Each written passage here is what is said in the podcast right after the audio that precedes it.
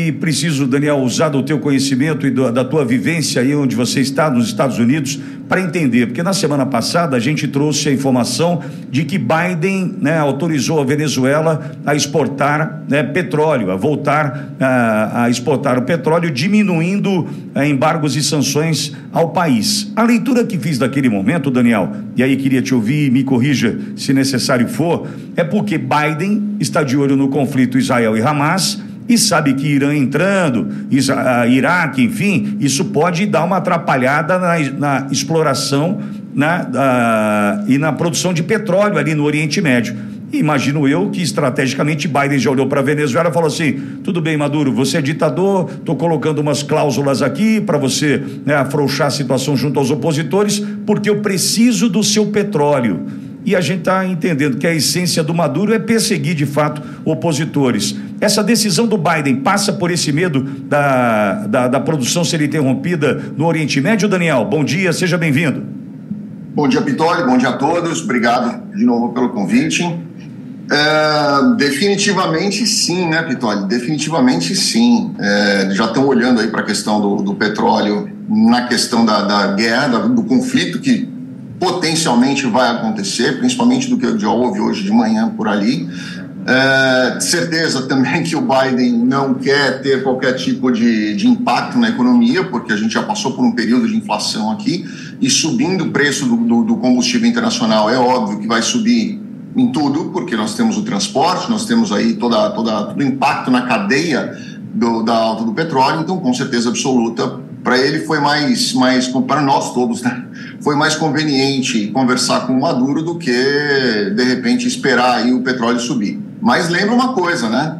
É, o, Maduro combinou com o Biden, ele só esqueceu de combinar com o povo que ia votar para votar nele, né? Sim, e as consequências já estão aí, tá na essência do Maduro ser esse ditador, né, Daniel? É, com certeza, com certeza. E vai, vai ter problema. Pode ter certeza absoluta que vai continuar tendo problema.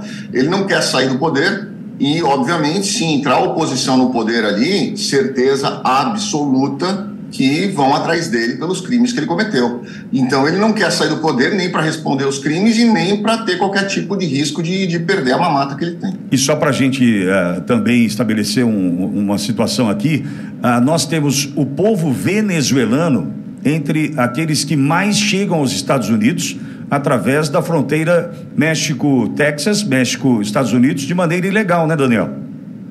Exatamente. Isso impacta diretamente, diretamente no número de pessoas que estão chegando aqui. E venezuelanos hoje, por incrível que pareça, é o, é o é povo que mais invade pelo México para ver como é bom morar na Venezuela, né, Daniel?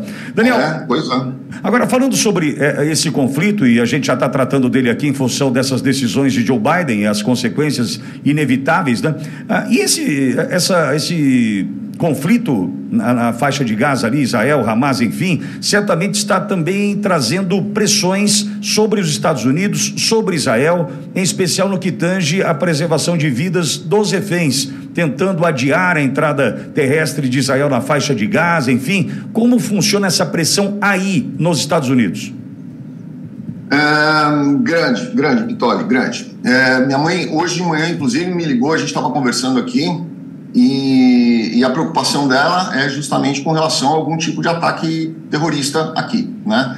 Eu não acho que deva acontecer isso aqui no Texas, mas e não porque o Texas é o melhor do mundo, mas porque realmente não, não, não há grandes concentrações de comunidades como existe, por exemplo, onde eu morava em Miami, era num bairro chamado Aventura. Aventura é um bairro tipicamente judeu, tinha uma sinagoga na frente da minha casa. Então, assim, era muito, muito mais possível termos algum tipo de, de, de retaliação ali do que aqui. Aqui não, não tem muito disso, não. Mas nós estamos vendo sim a preocupação das pessoas, nós temos visto aí um número de policiais na rua, principalmente em horários escolares, é, manhã, na hora do almoço, onde entra, quando sai e no começo da tarde, onde as pessoas estão voltando, perdão, no final da tarde, quando as pessoas estão voltando para casa, a gente tem visto uma quantidade de, de carros da polícia na rua impressionante. Eu nunca tinha visto isso antes. E, obviamente, né, o Biden tentando aí segurar a entrada de, de Israel na Palestina tem aí totalmente um caráter é, político e de interesse para evitar que, eventualmente, essa, essa situação se agrave. Minha opinião pessoal é inevitável. Agora, Daniel, dentro dessa, uh, dessa triste expectativa que se cria em, em função de ataques do grupo terrorista Hamas em território americano, eh, vale lembrar que a gente não está lidando com o exército de um país, a gente está lidando com um grupo terrorista que pode, da mesma forma que os venezuelanos chegam até aí, através da fronteira, de maneira ilegal, esses também podem estar entre vocês, né? Se você lembrar lá do 9-11, do, do 11 de setembro, você vai ver que a maioria deles tinha um só que estava ilegal dentro dos Estados Unidos. Todos os outros estavam ou com green card ou com vistos de estudante. Eles foram admitidos legalmente dentro dos Estados Unidos. Então, assim, a maioria das pessoas que, que imagina que um terrorista vai pegar um avião, vai vir para cá contando a história, que ele vai entrar como turista aqui, não vai não. Ele já está aqui dentro, muitas vezes ele já tem documento, comprou armas legalmente e está na casa dele esperando o momento de atacar. Agora, Daniel, além disso, nós temos uma outra situação envolvendo a ONU e a fala do Antônio Guterres naquela história de não, isso aí não foi no vácuo, tem uma história da, da, dos 56 anos da opressão de Israel sobre o povo palestino na faixa de Gaza, enfim. Como repercute essas falas inoportunas, entendo eu, ah, do presidente da ONU e as consequências já impostas por Israel que não vai ah, dar entrada, autorização de entrada para membros da ONU em território israelense. Daniel. Bom, Vitória, as minhas opiniões elas costumam ser um pouco mais polêmicas, né? Então vamos lá. É... A ONU, para mim, ela é água de ervilha, tá? Presta para nada. E o, as falas que saem dali, me fala nos últimos cinco anos, não, não vou nem mais para trás, vamos ficar nos últimos cinco anos. O que, que a ONU fez de bom para alguém? Nada. Eu não consigo lembrar. É, nada. Concordo, ah. concordo. E se ela não fez nada de bom, joga no Google quanto custa a manutenção da ONU anualmente. Ah, mas ela tem projetos sociais que faz isso, aquilo. Joga lá para ver quanto ela gasta com projetos sociais e quanto ela gasta com projetos militares. Aí você começa a perceber, poxa, mas se ela não tem capacidade de se autorregulamentar, se ela não consegue controlar os próprios membros dela, para que, que ela serve? Né? Então você pega uma, uma decisão. Nós temos ali cinco membros é, efetivos com poder de veto. Então vamos lá, você pega qualquer um deles. Nunca, nunca existe a chance de você ter unanimidade. Porque Estados Unidos não vai votar com Rússia e com China. França talvez fique no meio do termo, mas Reino Unido não vai votar nunca contra Estados Unidos.